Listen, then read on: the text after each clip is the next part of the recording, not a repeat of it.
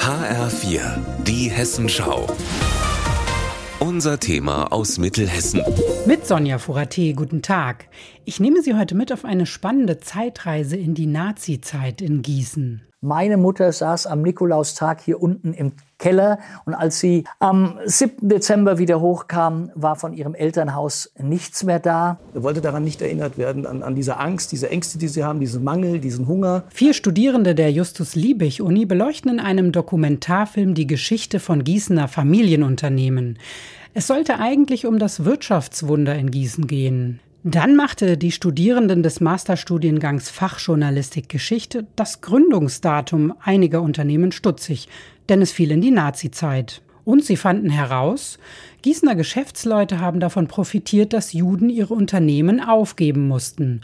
Dazu Lena Unterhalt. Sie ist eine der Filmemacherinnen. Uns ist dann relativ schnell klar geworden, da könnte ein gewisser Hintergrund sein und haben dann noch ein bisschen näher recherchiert und man kam relativ flott darauf, dass es mit jüdischen Bürgern zusammenhing, jüdischen Geschäftseigentümern. Der Film heißt Das Erbe zur NS-Geschichte von Gießener Familienunternehmen.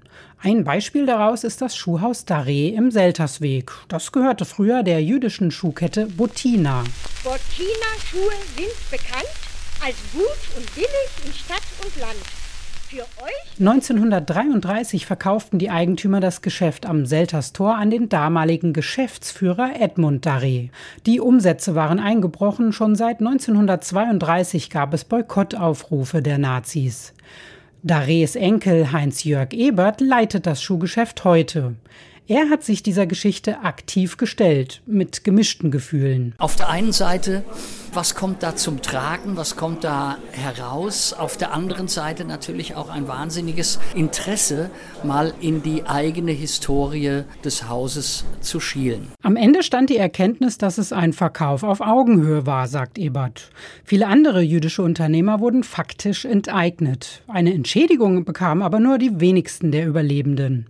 Das Schuhhaus Daré hat die Recherchen genutzt und die Informationen zu seiner Geschichte überarbeitet. Der Film Das Erbe ist zu sehen heute Abend um 18 Uhr im Oberhessischen Museum. Der Eintritt ist frei. Sonja Vorati aus Gießen.